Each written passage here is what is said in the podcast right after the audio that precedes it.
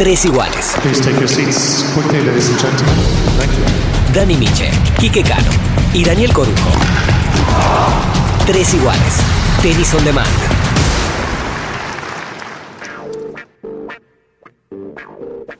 Ya estoy grabando. Todo lo que diga el inconveniente va a ser grabado. ¿Cómo andan? Bienvenidos a un nuevo episodio de Tres Iguales que se lo vamos a dedicar a Agustín Santomero que nos escucha mientras... ¿A Julián? Eh, no, no, no, se Julián llama- no. se llama Agustín. Se llama Agustín. Agustín Santomero, que cuando sale a bicicletear, ¿no? Cuando sale a andar en bicicleta, escucha tres iguales. Mira, Así bien. que se lo vamos a dedicar a él.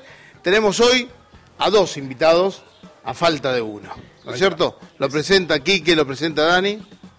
Comesaña, que era sobrino nieto de un árbitro de fútbol de primera división para los más viejos, que insultábamos en la cancha, y Mariano Nabone, no, a tu tío abuelo que igual no conoce, y Marianito Nabone. ¿eh? A, a mí no tenés a nadie para insultar, a nadie de la familia. Bueno, vamos a encontrar uno, Nabone, siempre vamos a encontrar alguno, un, a un- alguno debe tener, a un, placa- a un muerto en el placar uno siempre tiene. Bueno, ¿Tu mamá es Analía? Sí, mi mamá No, la, la es- presenta en Twitter. sí. Una lin- linkea todo, ¿eh? Cuando ponemos el resultado de, de Mariano, me gusta, me gusta, me gusta, me gusta, Eh, me gusta, muy me gusta. está muy tuitera. Sí, está muy bien, y muy cuida al pibe. Bueno chicos, ¿cómo están? Todo bien, todo bien. Bueno, buen Gracias día. estar acá. Todo bien, por suerte.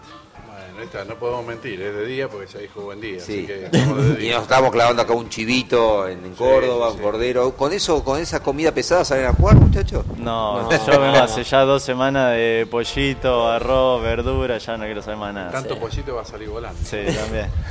Y ahí, ahí empiezan, sienten que empiezan a, a tener que profesionalizarse en todos los detalles, que por ahí llega un momento dado que decís, bueno, pará, pará, pará, esto es en serio, laburo, y empiezas a cambiar, empiezan a cambiar conductas. Bueno, a mí me tienen muy cortito con la comida, eh, con los descansos, así que no sé cómo será Mariano en esos detalles. A mí, a medida que va pasando también el nivel, todo se va profesionalizando. O sea, vos vas a cualquier torneo, en los futures eh, somos bastante todos profesionales ya últimamente, pero bueno, vas a un challenger y siempre se encontrás algo nuevo. Todos los torneos también, cuando cambian las organizaciones y mejoran, también todo se hace un poquito más, prof- más profesional, desde la organización y los jugadores. Así Eh. que sí, nos cagan bastante a pedo igual con, con cuidarnos.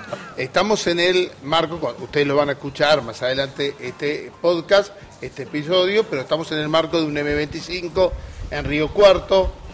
Cuando ustedes escuchen este podcast va a estar 700, 570 Mariano Navone, 420, 430 eh, Francisco Comesaña, que se sacó en Villallende la mochila de ganar su primer eh, torneo profesional. Después de seis finales. Después de seis finales, fue, fue bastante complicado. Pero bueno, la séptima es la vencida, me dijeron a mí. ¿Cómo se entra a jugar una final? Eh, contale a la gente, porque ¿viste? muchos dicen, no, que la final se entra así, se entra así.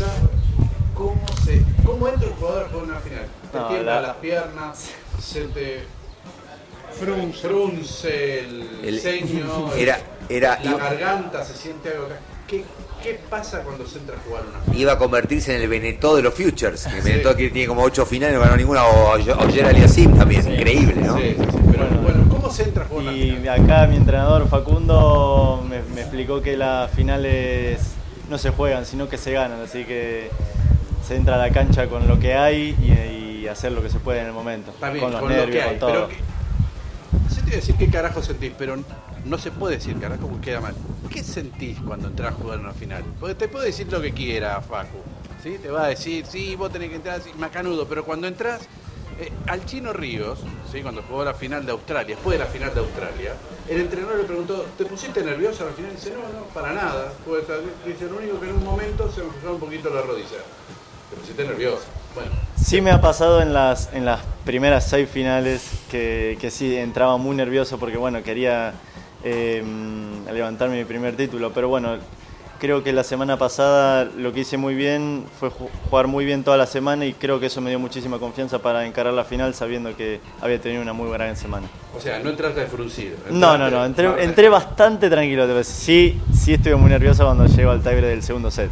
Ahí sí, ahí la pasé muy mal. Pero venía, venía jugado con las piernas. Sí, ya estaba, estaba medio tocado en el aductor y ya venía bastante cansado, muchos partidos. Eh, Ahí está. Y bueno, jugás el tiebreak y en el tiebreak te empiezan las dudas, empieza a cortar el brazo, aparece el diario debajo del brazo, ¿no? Empieza Todo cagado estaba. Iba 3 3 arriba. ¿Qué No, iba Mira, 3-0 y de repente me puse ¿Estás seguro que es amigo 5-3. tuyo este? No sé, me está matando. ah, boludo, sabes que yo te quiero, que soy así. Pero, A mí me eh, está dando con bronca la semana pasada. Ah, me ganó, boludo, me ganó 70 veces en el último tiempo. Déjenme que me divierta un rato. Escúchame, yo le, le cuento a la gente, porque la gente no te puede ver, pero la carita de cuando, tuya, cuando vos estás contando esto, que decís el tiebreak, esto, la carita tuya, te digo, para agarpar y poner la foto ahí. No, ¿eh? no, fue, fue tremendo. Cuando me pongo 3-0 arriba y digo, ya estoy, ya estoy. Y de repente me pongo 5-3 abajo y digo, no estoy. No estoy. Estoy ahora no estaba. No, Y- no estaba y, después escúchame, estaba más. terminaste, match point, lo conseguiste, ¿es un orgasmo? Y fue una- un alivio, Alivio, casi- claro. fue una emoción tan grande que veo que la pelota se va, se va. Fue como me relajé. Al fin, ¿no? No, no me salía nadie, bueno, voy a gritar, no podía gritar, me- fue como un... "Bah, ya está. Terminó. Chicos, eh, empezando por Mariano, contanos un poco la historia, la historia de vida de ustedes, cómo arranca, porque el tenis, que es un deporte tan costoso, quién los banca, quién los apoya desde lo económico y también desde lo, desde lo contencional, que obviamente es lo más importante. Eh, yo arranqué a jugar ahí en 9 de julio, bah, yo soy de 9 de julio, una ciudad de 50.000 habitantes, arranqué a jugar a los 2, 3 años con mi familia, mi familia todos juegan al tenis, tanto mis hermanas como mis viejos, juegan todos y bueno, hoy por hoy siguen jugando, mi papá juega torneos en segunda, ya en 9 de julio, o sea, es, es algo que es un denominador común el tenis en mi familia, mi mamá es fanática, Sí, como sí. le dije antes, o sea, una- anda, anda en Twitter, o sea, le gusta todo lo que sea tenis, relacionado a tenis, conoce a todos los periodistas, es, es- algo muy normal. Hubo una vez que le ganaste por primera vez a tu viejo. Sí, ¿Te o- acordás, no? no, la ¿te verdad que, no, día, la verdad que no la recuerdo en qué Ah. proceso de, de esa etapa él me Sí. dejó ganar y yo después le gané en serio. Él siempre va a decir que, que se dejaba ganar porque era el hijo. Eh, el día de hoy que no lo va a reconocer. Pero, mm, pero sí, arranqué a jugar allá. Después, bueno, yo seguí el colegio y viví toda, toda mi vida en 9 de julio hasta los 17 años, que después me fui a vivir a Buenos Aires. En una época entre los 15 y 17 que viajaba todos los días para ir a entrenar a Junín. Entrenaba en una ciudad a 100 kilómetros de mi casa todos los días y bueno, después una vez que terminé el colegio, que lo hice cursando, una vez que lo terminé me fui a vivir a Buenos Aires y bueno, arranqué con todo este lío de etapa profesional. Y bueno, siempre la apoyo, estuvieron entre, entre mis viejos, digamos, la, la La familia que poner. que la tuvieron Sí. que poner siempre. Después tengo a Lácteos Aurora que me sigue apoyando. Sí, se incendió, ahí Sí. hubo un acto de solidaridad muy lindo, lo vi. Una- sí, un acto de solidaridad sí. muy lindo. O sea, mucha gente se conmovió. La verdad que es más allá de, de la- de- de lo que sería la fábrica y demás, son muy buena gente, tanto los que la dirigen como todos los que laburan. Mi viejo labura por ahí, mucha gente de 9 de julio labura por ahí. La verdad que necesitamos que, que se levante. Así que mucha gente, muchos sectores se solidarizaron, gracias a Dios, porque la verdad que. Sí. Ellos, además de ser una, una gran empresa y demás, ayudan a mucha gente por afuera eh, de, de- de lo que sería la empresa. Así que es muy importante que hayan tenido esa solidaridad que, que les volvió después de, de- de tanto, de todo lo que hacen ellos día a día.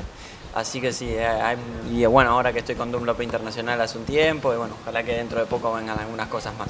O sea, eh, antes de empezar a comenzar con este mismo tema, vos estás ahora con la cabeza limpia y tranquila para pensar en pasar la pelotilla del otro lado de la red. No tenés. eh, Sí, sí, no, sí. no, no, o sea, obviamente, vos te pones a jugar al tenis del minuto uno, jugás Sí. Future y estamos contando todos los pesos, Obvio, viajamos sí, sí. solo, viajamos en low cost, con el N tenemos miles de historias, este año casi nos mandan presos en Rumania, los Ah, dos juntos, Ah, Dale, dale, dale. Empe- la- Empezá por ahí, por Rumania.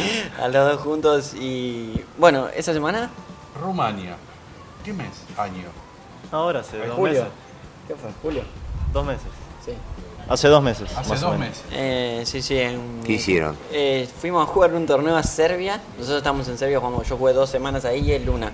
Jugamos, eh, yo hice semi, perdí con él después de un partido de cuatro horas, 7-5 en el tercero. Al otro día él jugó a la final, eh, que, que juega con Misolic la final. Y bueno, después de ahí teníamos un torneo en Rumania, que era la ciudad era dentro de todo, no tan lejos, era creo que a 600 kilómetros de nosotros donde estábamos en Serbia. Y decidimos, en vez de ir en avión, porque era mucho más complicado, porque entre Serbia, Rumania, eso es difícil cruzar de, de ciudad a ciudad, las fronteras no están todas habilitadas, es un lío.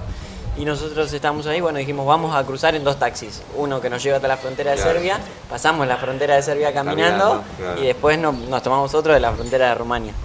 Y en una de esas etapas donde pasamos la frontera de Serbia, todo bien, sin ningún problema, los dos con las valijas y, el bolso, eh, vamos a la, a la parte de Rumania y nos dijeron que no nos dejaban pasar.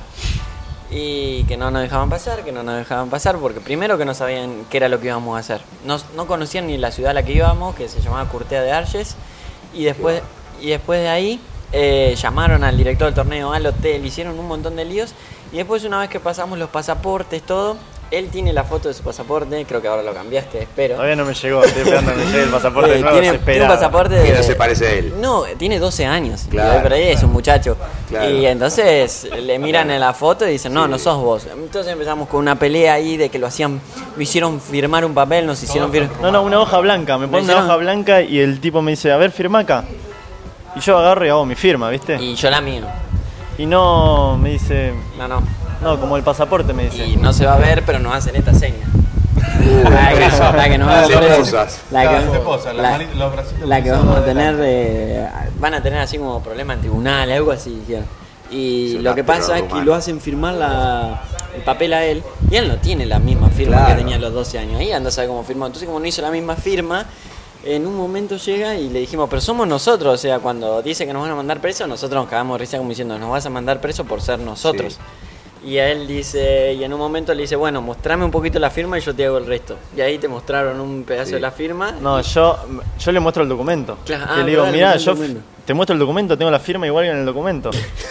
y viene al ratito y me dice, no, tenés tres firmas distintas. ¿Por qué le digo?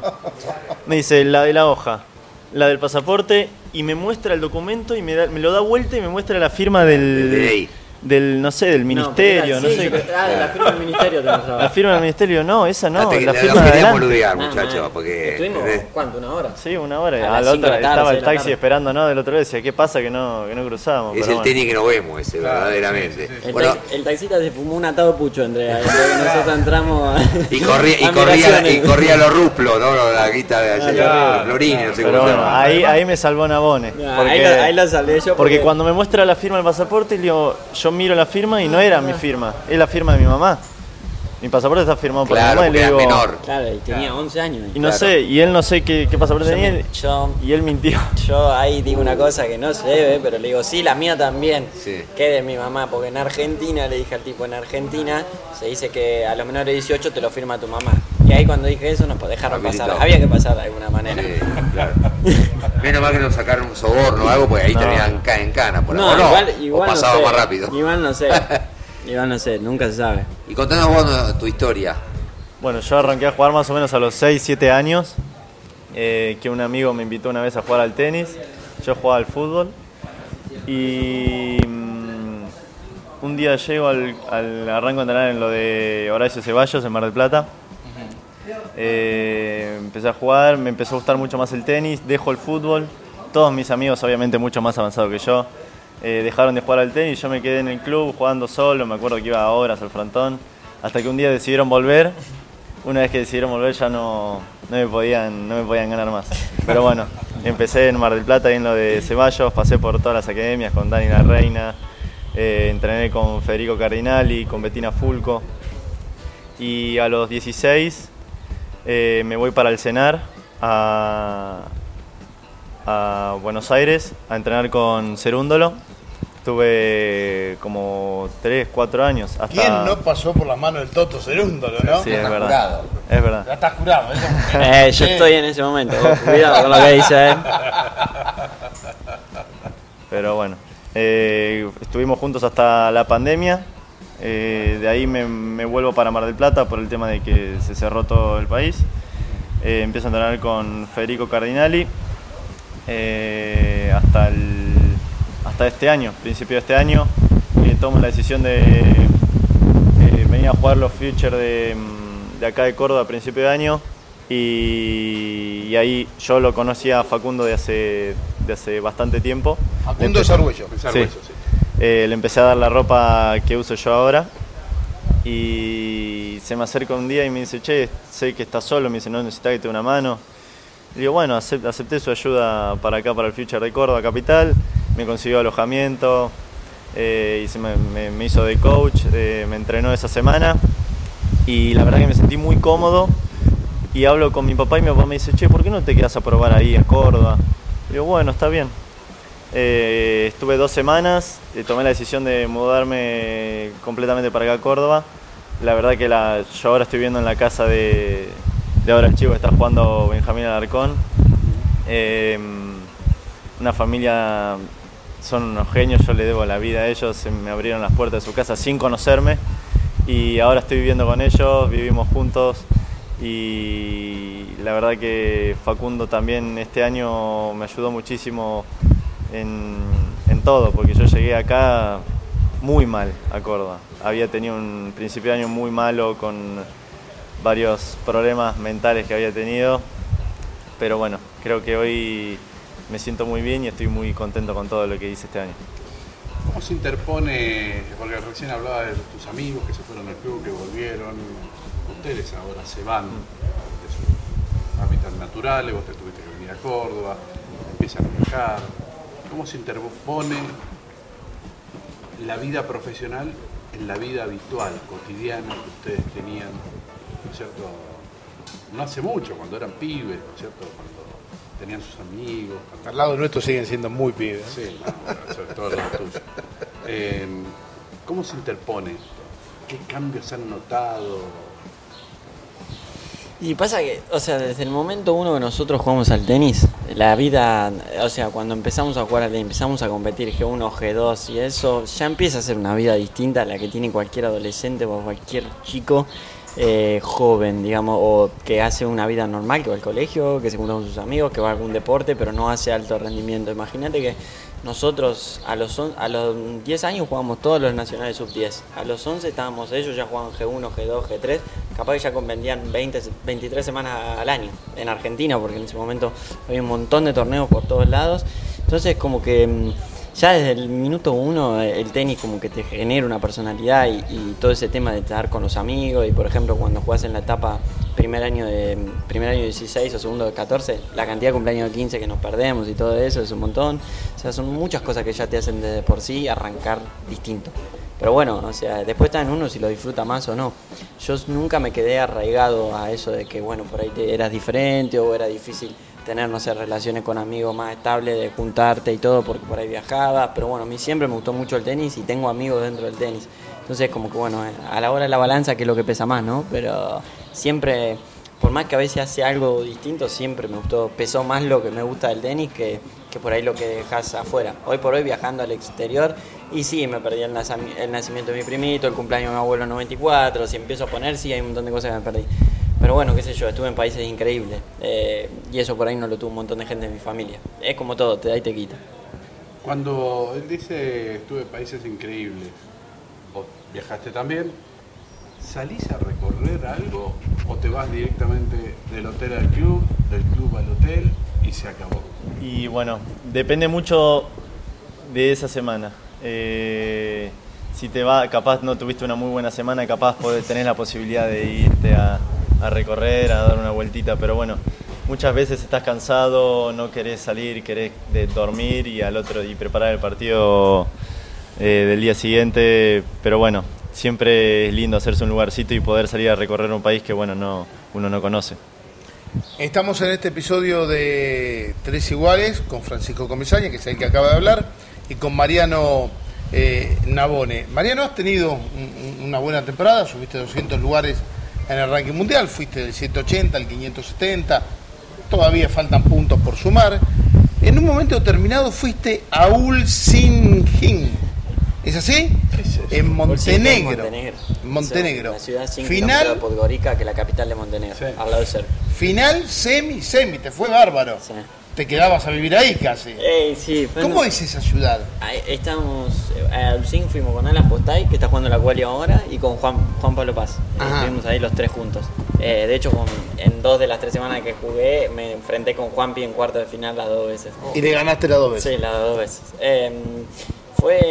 No me acuerdo bien por qué terminamos ahí, porque yo termino de jugar, yo estaba en Eslovaquia, jugando unos torneos en Eslovaquia. Ah, y yo en teoría tenía pasaje de vuelta, como si digo, no me acuerdo si el 13 de agosto, el 13 de septiembre, no me acuerdo cuándo. Y mm, como que me había jugado alguna semana, pero como que sentía que todavía faltaba como mucho, quería sumar algunos puntos más. Y bueno, pude cambiar el pasaje gratis, eh, tuve la bendición de poder cambiar el pasaje gratis. Y ahí dije, bueno, me quedo a jugar tres semanas en Montenegro y después me quedaban dos semanas sueltas, que una, una era Macedonia y otra España. Y una vez que voy a Ulcin, que es eh, a 100 kilómetros de Podgorica, que Podgorica es la capital de Montenegro, Sí. que para llegar ahí desde Eslovaquia tuve 24 horas viajando, tomándome cualquier cosa eh, para llegar ahí. Pero Ulcin es una ciudad donde toda la gente de Serbia y toda la gente de Montenegro va a vacacionar en el verano, es muy lindo. Ah, Es muy lindo, es una ciudad de playa. Es una ciudad de playa, un mar muy lindo, una playa muy amigable. Y está lleno. Nosotros ya llegamos ahí cuando, mm, porque encima en Europa y tanto en Serbia como en Montenegro volvían las clases eh, presenciales. Entonces nosotros llegamos ahí cuando ya se estaba terminando todo y ya las vacaciones, ya se había dado, digamos, por terminadas las vacaciones. Entonces cuando llegamos ya no había nadie, pero es un lugar impresionante. Es muy, muy, pero muy lindo. Y los torneos no estaban fáciles, eran torneos duros, así que había mucha gente que había ido ahí. Así que, pero bueno, fue una experiencia linda. La verdad que no sé cuántas veces más voy a volver a Montenegro, pero la ciudad estaba buenísima y bueno, estuvimos ahí en un departamento a tres cuadras del club y a tres cuadras de la playa. Pero bueno, sí, tres, cuatro canchas en el medio de la nada, un hotel gigante al lado y nada, jugando ahí. Eh, ¿Se puede hacer, Francisco, en la Argentina? Porque se intentó hacer, de hecho, en Pinamar, lo que se hace en Túnez, en Egipto, en Antalya, que, qué sé yo, la otra vez estaba viendo que Rodríguez Taberna se quedó cuatro meses jugando ahí. Sí, Jugó sí. 12 torneos. Eh, ¿Se puede hacer eso acá en la Argentina? Se intentó y no, y no pasó. Claro, el Está tema claro. es que en Argentina vos tenés muchos lugares para quedarte. Vos ponele, si vas a Pinamar, tenés, en Pinamar tenés mil lugares para quedarte. Sobre todo en invierno. Claro. Sobre todo en invierno. Y el tema es que cuando vas, te metes a esas ciudades en, en esos países no hay nada, o sea, está el hotel, el club y nada más. Capaz conseguís algo en Antalya, en Antalya tenés la posibilidad de irte a otro hotel, eh, pero bueno, eh, creo yo que en Argentina es muy complicado por el tema de que al argentino le gusta siempre lo más barato. No, le y- gusta, no, tiene, no le queda Sí, otra, no tampoco que era la más barato porque la moneda no pesa lo mismo que lo que pesa afuera, digamos, es así. Pero bueno, en Argentina creo que es bastante difícil. Ustedes en un momento estaban hablando de, o hablábamos de comida, de cómo estaban. ¿Tienen algún día que tienen un, un permitido? Porque los otros días estábamos con Miche en un, en un restaurante y hubo uno que se clavó un sándwich, pero era una zapatilla de Un tamaño- chivito uruguayo de dos Sí, metros. Sí, sí, sí, sí, era, te digo, calzaba 47 más o menos, Oh. y era el día permitido que le había dado Bumi a su jugador. No, mandate en cana, lo mandaste en Sí, cana, sí, sí, sí, bueno, que se la banque. Pero bueno, el entrenador le dijo, hoy es su día permitido, se morfa la zapatilla de esta 47. ¿Tiene un día permitido así y a qué le entra? Sí, obvio. A mí me tocó ayer, a mí me tocó ayer el permitido y lo disfruté muchísimo. Hamburguesa, helado, todo. es todo, aparte es todo en un día. Todo en un día, porque si no, al otro día todo ya- en un día, Al otro día vuelve el pollito con arroz y ensalada.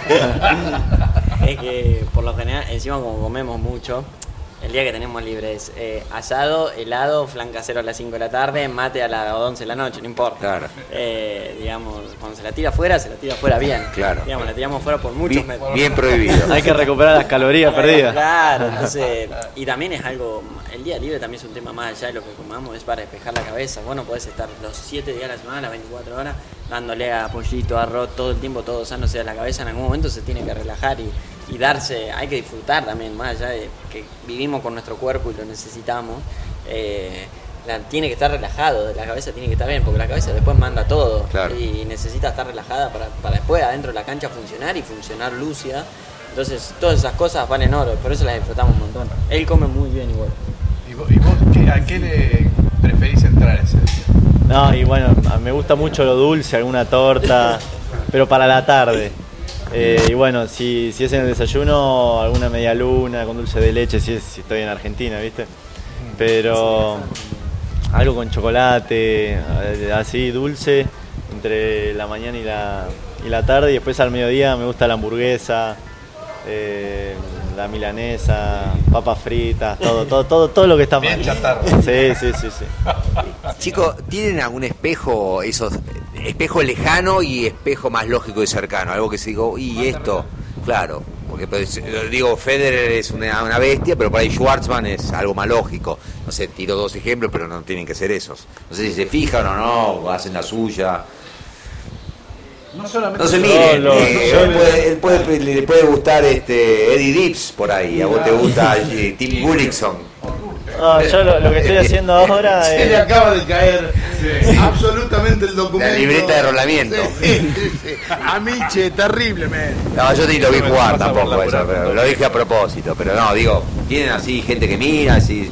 Pasa que a mí yo miro tenis de todos los niveles, de acá, Challenger, ATP, o sea, me gusta todo. Eh, sí, un espejo, sí, podemos ver, a mí me encanta ver todo, entonces sí siento que hay un montón de jugadores que veo que juegan un huevo y no sé si tengo que elegir, o sea, yo toda mi vida enché por Djokovic desde que soy así, pero eh, básicamente como que ahora metiéndome en el tenis profesional como que valoro lo que hacen e intento ver qué es lo que hacen para ver cuál es la diferencia que hay, pero no... Antes cuando era más chico sí era mucho más fanático, no sé, en Albandián me volvía loco, pero era como fanatismo de que Claro, le ganen. Ahora es como que, claro. claro. ahora como que disfruto más de, de- de ver a lo que juegan, porque a veces hay partidos que es una cosa de loco. Claro, pero, por ejemplo, eh, sos de decir, me gustaría parecerme o tener no solamente ese tenis, sino esa personalidad. Bueno, yo ahora estoy mirando muchísimo a Alcaraz. Me encanta la actitud Sí. que tiene, con lo agresivo que es, lo- los golpes, todo. La verdad que ese chico, eh, yo lo que estoy haciendo últimamente, me gusta mirar mucho a la gente de mi edad o capaz los más Claro. chicos que están allá arriba y ver qué, qué es lo que hacen distinto, como por qué llegaron tan rápido, qué, qué es lo que, lo que están haciendo. Y la verdad que me, me encanta muchísimo Alcaraz como está ¿Y jugando. qué, qué notas que tiene distintos Sinner, Alcaraz? ¿Por qué a nosotros nos cuesta más? ¿Qué es? ¿Dónde sentís vos que está la diferencia? Y hay muchísima diferencia capaz en las posibilidades. Ajá. Creo que en a- Europa, aparte. a muchos de nosotros Sí. si nos dan eh, las posibilidades que tienen ellos, creo que también eh, nos podríamos, no sé si estar ahí como están ellos, pero acercarnos un poquito más. Pero del otro lado lo que te dicen es que a veces el pibe que tiene hambre, que viene acá y como decís vos, te liquidan un premio, te dan el dólar a 100 y, no- y tenés que comprar la mitad porque no te alcanza. este, siente el hambre y la apetencia y valora más y por ahí Alcaraz, como decís vos, pierde primera ronda y se toma el tren bala y en cinco minutos está en la casa. Sí. Sí, o sea, él es un poco lo, lo que dice él, o sea, lo- la diferencia que tienen grandes ellos, no me acuerdo ahora bien los números, pero Musetti, Run, Sí. muchos de los que se habían metido en el último Sí. tiempo, juegan muy bien, además ya juegan muy bien y son de esos tipos que juegan muy bien y tienen mucho hambre y nacieron en esos países, se juntan todas las cosas ideales, Claro. porque tienen millones de wildcards, porque tienen muchas oportunidades, porque juegan a 5 minutos de la casa, eh, entonces eh, las distancias son mucho más cerca. Pero bueno, después por ahí lo que pasa con el sudaca, el latino, desarrolla esa la capacidad Sí, de lucha que, hambre, que- que claro. también hace que, que- que te escale un nivel más arriba. Imagínate, yo veía este año Schwarman estuvo cuatro meses afuera de la casa. Estamos hablando de Schwarman que está top 10, que, que se puede volver a la casa tranquilamente y demás. Bueno. Eh, estuvo cuatro meses afuera, jugando torneos toda la semana, no pisó nunca su casa y un europeo en esos cuatro meses capaz que pisó Sí, sí. ocho veces la casa. Eh, es por eso también el, europeo está jugando hasta los 38, 39, es un poco lo que contaba Mayer el otro día, que es muy difícil siendo sudamericano poder jugar hasta tan gran edad. Pero es esa un poco la diferencia, que además de que jueguen muy bien, tienen muchas oportunidades y acá tristemente no las tenemos, pero bueno, por otro lado desarrollamos esa capacidad de lucha. Estaría bueno tener esas oportunidades porque la capacidad de lucha acá va a estar siempre y el talento lo hay porque se meten pibes y este año, eh, a ver, Juanma, Baez, los que se metieron, se metieron sin ningún wildcard. Es muy difícil lo que hicieron, o sea, es récord a nivel mundial. Todos estos chicos se metieron, pero tuvieron mucha más ayuda de la- desde lo organizativo. Claro. Sí, sí, sí, igual el tema del ranking protegido lo, Sí, el ranking congelado. Sí. Sí. para mí es protegido, sí, pero Sí. nos protege a varios Sí, sí. eh, que estaban entre los 100 eh, y, y no les permitió avanzar mucho más allá. Esto ya lo hemos hablado y bueno, Tommy Echeverry, si se fija en la carrera de campeones, está dentro de los 100 primeros. ¿sí? Y Francisco también, Francisco Cerúndolo, que tendrían que haber 4 sub-23 dentro de los 100. Claro. Por ahí algunos movimientos de algunos de ustedes también, porque esto favoreció a aquellos que venían ya jugando de años anteriores. Pero bueno, creo que el tenis lo tienen también, como Sí, para sí, a, la, a larga, tenis les a la sobra. larga, si no es el año que viene el otro, ya van a estar muy, muy arriba. ¿Y dónde te ves vos, Francisco, en los próximos dos años? ¿Dónde te, ima- Y- ¿dónde te imaginás que vas a estar? Me gustaría, me gustaría poder eh, estar dentro de los 100, dentro ca- capaz de tres años te diría. Tres Entonces años. me parece muy, me parece muy cercano por ahora. Sé que el camino es muy largo y que hay que hacer, hay que mejorar, muchísimas cosas todavía. ¿Y vos, Mariano? No sé, muchachos, pero en dos años puede pasar un montón de cosas. Si me, me, me quiero imaginar, o sea, obviamente me imagino mucho mejor que hoy, en, en otro mucho en otro mejor ranking y obviamente en otra situación. Pero sí, como era, los tre- en tres años está entre los 100 estaría muy bueno. Pero es como todo, el tenis también es muy de momento. De la nada despegás y te vas mucho más rápido, tardás un poquito más y haces un despegue más rápido en Challenger. Él gana un partido en Challenger, yo gano un partido en Challenger. O sea, también está Sí. todo el circuito muy parejo. Pero hoy se puso el tenis muy parejo a todos los niveles. Entonces es como que bueno, hay que aprovechar también eso de que los saltos no sean tan grandes. eh, ojalá que lo más arriba posible. La verdad no me gusta poner números porque no sé. ¿Cómo- ¿Y cómo manejan la convivencia entre ustedes dos puntualmente, pero también estamos acá en el medio de un torneo Future, como dijo Curlo al principio, donde hay como comezañas y nabones 40, más o menos, todos persiguiendo el mismo sueño. O hay un solo campeón, un solo ganador. Eh, esto es mucho más amateur que un torneo, porque este esto lo puedes comparar a un play lunch de un Grand Slam donde tenés a los jugadores, pero los jugadores en vez de estar sentados entre ustedes y comer y charlar y joder, están con el preparador físico, el, el, el- el- el peluquero, el, que le maneja la contrato. Es una mesa de un jugador y su séquito. Acá es toda mesa de jugadores, de ustedes. Este, este uh, mira este, uh, este ganó un partido, se miran, se comparan, se compiten. Este, eso les genera, retroalimenta para adelante. Y para mí el- los futures de Argentina son muy difíciles porque nos conocemos entre todos, viajamos mucho juntos y la verdad que el conocernos se hace se hacen los partidos muy difíciles. Eh, creo que los futures de Argentina entre nosotros creo que es para mí lo más difícil porque cuando estás afuera está bien, ven el argentino y no quieren jugar contra el argentino. Acá, viste, La lo- Dillon del Sí, argentino. sí, sí, sí, además te pelea toda, te grita, si te tiene que matar te mata. Pero bueno. Sí, aparte muchas veces jugamos en lugares del mundo rarísimos también, entonces como Sí. que no nos quieren ver en ningún lado. Aparte siempre hay un argentino, vos mirás toda la semana y siempre hay un argentino en una final de Future. Como la vida misma. ¿eh? Siempre hay un Sí, argentino. Siempre hay un argentino en cualquier lado y se hace diferenciar. Sí, vos nota. a kilómetros que es el argentino. Eh, yo creo que también algo que lo decías vos es que hoy por hoy, por ejemplo, él bueno ganó su primer Future, Juan Pipa está teniendo mu- muy buena actualidad, Bauti Torres está teniendo muy buena actualidad, Lingua también. Eh, bueno, yo hace, eh, también vine a ganar un partido en Challenger, o sea, había mucha, muchos jugadores, Farhat viene a ganar su primer Future, o sea, muchos jugadores que están andando bien y que estamos todos juntos acá. Entonces es un, un tema de que se está re- retroalimentando todo. Claro, Y este ganó, yo Taber- puedo ganar. Taberna viene a hacer muy buena Sí. actuación en Challenger, baja a jugar un Future, pierde con él. O sea, está todo muy parejo y eso está buenísimo porque nos sube el nivel a todos y también a todos eh, nos, nos pone la flechita, digamos, para arriba. Claro. ¿Y hay picantismo ya, chicos? ¿Sienten que hay picantismo? Nah, nene, yo te quiero. No, No, no, no, eh, pero. Es que están, a ver, están compitiendo todo el tiempo. Por lo mismo, como decía antes. Y es, es lindo ganar en Argentina, eh, porque te, te ven mucho más, pero bueno. La llegada del Instagram. pica. Para el Instagram. La llegada del Instagram también, ganar en Argentina no es lo mismo, la difusión de los torneos Con otra. Mesaña, la, semana, la, la semifinal contra este, Taberna estuvo muy gritada en un momento. ¿eh? Sí, bueno, tengo, tengo muchas, muchas anécdotas con Taberna. Pero bueno, ya no, ya nos estamos llevando un poquito mejor. De a poquito, de a poquito. Y que, que- contanos alguna de esas anécdotas. No, bueno, me ha pasado. Me ha pasado. Yo perdí dos veces 6-0, 6-0 contra Taberna. Me ha pasado una que. que mm, ha terminado el partido después de haber perdido 6-0, 6-0. Pero bueno, yo crucé, yo era muy chiquitito, tenía 13 años creo. Y crucé, no sé qué le habré gritado yo. Crucé, le agarré el bolso y se lo tiré. Así de bravo. Taberna medía como ahora, o, o capaz más medía en ese momento. ¿Y se lo tiraste ahí adentro de la cancha o en el vestuario? No, no, no me dijo nada. Pues si, si me dice algo me mataba en dos segundos. No, yo era como la, como la mesa más o menos. Pero bueno, después hemos jugado muchos dobles que nos hemos tirado a matar. Yo le he sacado varias veces paralelo, está el Ah, video. yo vi en Mendoza. Está el video que Saque le he sacado paralelo. paralelo. Le he sacado varias veces. Pero bueno, eh, el entrenador una vez se me acercó y pudimos arreglar las cosas para que por lo menos no, no, no nos queramos matar. Y ahora ya digamos están más crecidos, la cosa se. Sí, bueno, pero una vez que entramos a la cancha, eh, el También otro quiere- uno quiere ganar, ¿viste? Y hace lo imposible para ganar. Y a veces los partidos se ponen medio picantes, pero después afuera de la cancha eh, las cosas están bien. ¿sí? Eh, cuando hay una pelota dudosa, ¿sí? que empieza juega contra mí, es mala, seguro. Es más,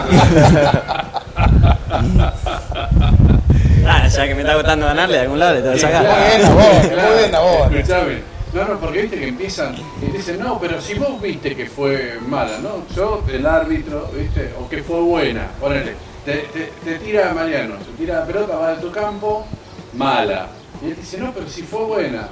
Y viste que hay muchos jugadores que se hacen los... Boludo. ¿Eh? Boludo. Ahí está, bueno. Acá se dice como. Claro. Viste, agarra y dice, no, no, está el juez, pero vos la viste que fue buena. Yo, no, y se van para atrás. Eh, Pasa, pasa que ahora, no, por ejemplo, en los, ahora en los M25, los mo- en el M15, cuando sos main draw, estás jugando, o entrada de quali, estás jugando con árbitro. Entonces, ya, o sea, podemos discutir sobre la bola, dónde pica un pique, o algún error que puede llegar a tener un árbitro, que por ahí no la vio, pero es muy raro. Ya juegan- hay dos ojos mirando, o sea, hay cuatro ojos mirando la misma bola. Sí. Entonces es como que es más difícil. Ahora con, con en quali puede pasar puede pasar cualquier cosa. O sea, cuando no hay una silla, a mí me en cemento, cuando jugué en cemento el año pasado en Egipto, era increíble. O sea, lo que te robaban en los super tigers no se podía jugar. Era directamente que saquen y parar la bola y decirle mala. O sea, no se puede jugar porque te roban terriblemente. Vos mandás una pelota así afuera, hacia adentro, y te dicen, no, mala. ¿Cómo mala? Así está marcando 10 centímetros. Claro. Sí. Mariano, digo. Y, y te dicen, no, mala, y vienen como en cemento, no se marca, ¿cómo hacemos? ¿Cómo nos arreglamos? Entonces empiezan a robarse así y se hace un desastre el partido. Eh, con polvo queda la marca, es más difícil, pero intentamos que sea lo más amigable posible todo. A mí me ha pasado que soy muy honesto y digo, ¿por qué soy tan honesto? Hay, hay- doy, doy, hay bolas que doy y digo, no era el momento. Pero bueno, no contra un argentino. Contra un argentino jamás haría algo así. contra- Nah, nah, y aparte nos Mariano, llevamos todos. Lingua. Somos muy, muy, muy amigos entre todos. La verdad que no, no, jamás le haría algo así a un, a un amigo. No, no, eso no. Con amigos no. Ahora con, con extranjeros ya Con fue. extranjeros ya fue, ya fue porque son extranjeros. Y Coria, Gaudio, Nalbandián, Zabaleta, Caleri, Chela, La Legión. Juegan mal. Este, los- bueno, después están los, bueno, estamos los más viejos, los retirados, después de la otra. Se acercan, charlan, consejo, lo miran, lo hablan, les interesaría. cheque- Ahora Mago Coria, por ejemplo, es capitán de Copa Davis. Y él, viste, mirón, mira todo, busca, le gusta mirar a los pibes, cómo juegan. ¿Eso a ustedes los, los tienen como grandes referentes? O vos hablabas antes, Mariano, en Albandián, ¿no? ¿O es como que ya no lo disfrutaron tanto a esa legión y miran más a los de ahora? Yo, yo en mi casa miré mucho la Legión. A mí lo que más me gustaban de la Legión siempre fueron Chela, eh, Albandián y Coria. Siempre era lo que más miraba. Coria fue el que menos llegué a mirar, porque es el que más antes se retiró, digamos. A, Chela lo llegué a ver tres, cuatro veces en la ATP de Buenos Aires, a David lo vi dos, tres veces también en la ATP de Buenos Aires. Entonces era como que a mí me gustaba mucho y más allá que los había agarrado grandes, es como que yo miré mucho tenis que tengo dos, tres años, o sea, me acuerdo un montón de cosas.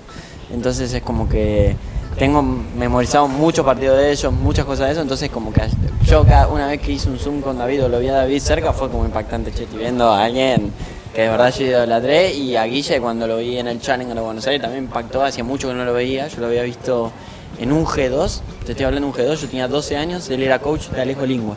Ah, Eh, de Alejo Lingua cuando Alejo entrenaba ahí en Coria y él tenía la academia y no lo veía desde ahí. Y nada, yo me acordaba de todas las cosas que hacía, de Chela lo mismo que lo vi el otro día entrenando en el Racketon, no me acuerdo, y también, o sea, yo me miré mucho tenía la Legión, entonces como que los veo y digo, mierda. Eh, digamos, de mirarlos tanto allá y ahora tenerlos más cerca es como wow. Una diferencia de mucho que, no- que por ahí no esperaba, no iba a vivir nunca, digamos. ¿Y vos? Y yo soy de, em, yo miraba muchísimo y sigo mirando capaz videos de, de Coria, Nalbandián, la verdad que me, me encantaban cómo jugaban el tenis, las cosas que hacían con la raqueta esos muchachos, pero irreales. Pero bueno, Pero eh, mucho no lo viviste. ¿sabes? eh, no mucho, era chiquito, era más de mirar Federer, eh, a todos. Pero un poquito. Claro, pero bueno, eh, nunca tuve la posibilidad de capaz de, de- de sentarme a hablar con alguno. Yo supongo que me pondría muy nervioso porque sé, sé, sé qué, qué clase de personas son. Y nada, me encantaría capaz en algún momento poder tener una charla con alguno. Y vos tuviste lo de Ceballos y Horacio. ¿Alguna vez te reconoció? ¿Hablaste con él? ¿Hablaste? ¿Dijo algo? ¿O simplemente estuviste ahí con, no sé, con la academia de, de papá? No, Horacio lo, lo conozco, creo, supongo yo, capaz me reconocerán, hace muchísimos años que no nos vemos, que no nos cruzamos. Yo en la academia de él eh, creo que me fui en, en 2012, 13, tendría 12 años. Capaz ahora, capaz me reconoce, pero, pero hace muchísimos años que no, que no lo veo Horacio al más chico. Claro, porque él, sí, porque él, digamos, eh, Horacio desde 2010 juega allá Copa Davis. Sí. Siempre, bueno, tiene mucha experiencia para transmitir. Bueno, vos habías ido ahí a la academia y todo. Sí, no, la verdad que no, no pude compartir mucho, yo era muy chiquito y, y después él estaba, Sí, fue a Buenos Aires. Buenos claro. Le quiero preguntar a Mariano si hay algún argentino en este circuito al que vos decís, la verdad no quiero enfrentar porque me complica la vida.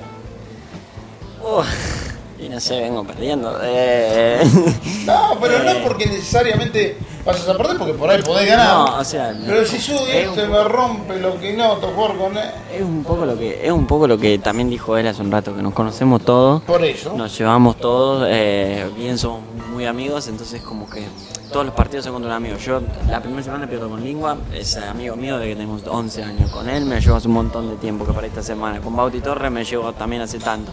Entonces es como que todos los partidos como que también a, veces a mí me pasa que también quiero que lo vayan viendo los otros y más allá de competir pero bueno qué sé yo o sea así dolor de dolor de cabeza que decía bueno partidos que son muy difíciles con él eh, me juego partidos durísimos que terminamos perdiendo. Ahí esa vez en Serbia fue inhumano cuando cuatro horas de una cancha de tenis todo el día. Eh, Alejo también partidos durísimos o sea son todos partidos muy difíciles pero y todos los partidos son distintos y de jugadores de, complicados. Entonces es como que todos los partidos hay que guerrear entonces es como que bueno todo- todos los partidos llevan al, al mismo lugar. ¿Y vos, Después, bueno, Francisco? Por suerte ya no estaba por acá, pero no me gusta enfrentar a Juan Manuel Cerundo. Menos mal que ya está lejos, pero bueno, te mete ahí en su telaraña y no, no es, no Ah, es muy fácil insoportable, salir. insoportable. Insoportable. Ah, la telaraña de Juanma es muy difícil. O sea, es muy difícil. eh, aparte, lo ves y parece que no se cansa nunca, que no se va a enojar nunca, que siempre va a seguir metiendo una más, que siempre va a seguir corriendo. Eh, bastante insoportable. Pero bueno, yo le gané hace poco, así que esa se, esa se la debo. bueno, con Quique, con Dani, hemos hecho este episodio de Tres Iguales, mirando, espiando un poquito al futuro, porque siempre está bueno. Tres Iguales nació para eso, para hablar de tenis, para hablar de tenis con los consagrados, como Claire, como hemos hablado con Arancha Sánchez y con muchos más, y hablar con ellos también. Así es, hemos hecho ya varios con los chicos. ¿sí? ¿eh? Eh, no le dijimos que después de que grabamos estos chicos que hicimos nos ganaron un partido más. Se lo di- no, no se lo contamos eso, ¿no?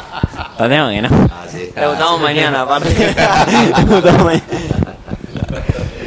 Bueno, gracias Francisco, Muchísimas gracias a ustedes. gracias Mariano. No, un gusto, chicos. Gracias. Eh, señores, señoras, hemos terminado un nuevo episodio de Tres Iguales. Nos escuchamos cuando nos escuchen. Gracias.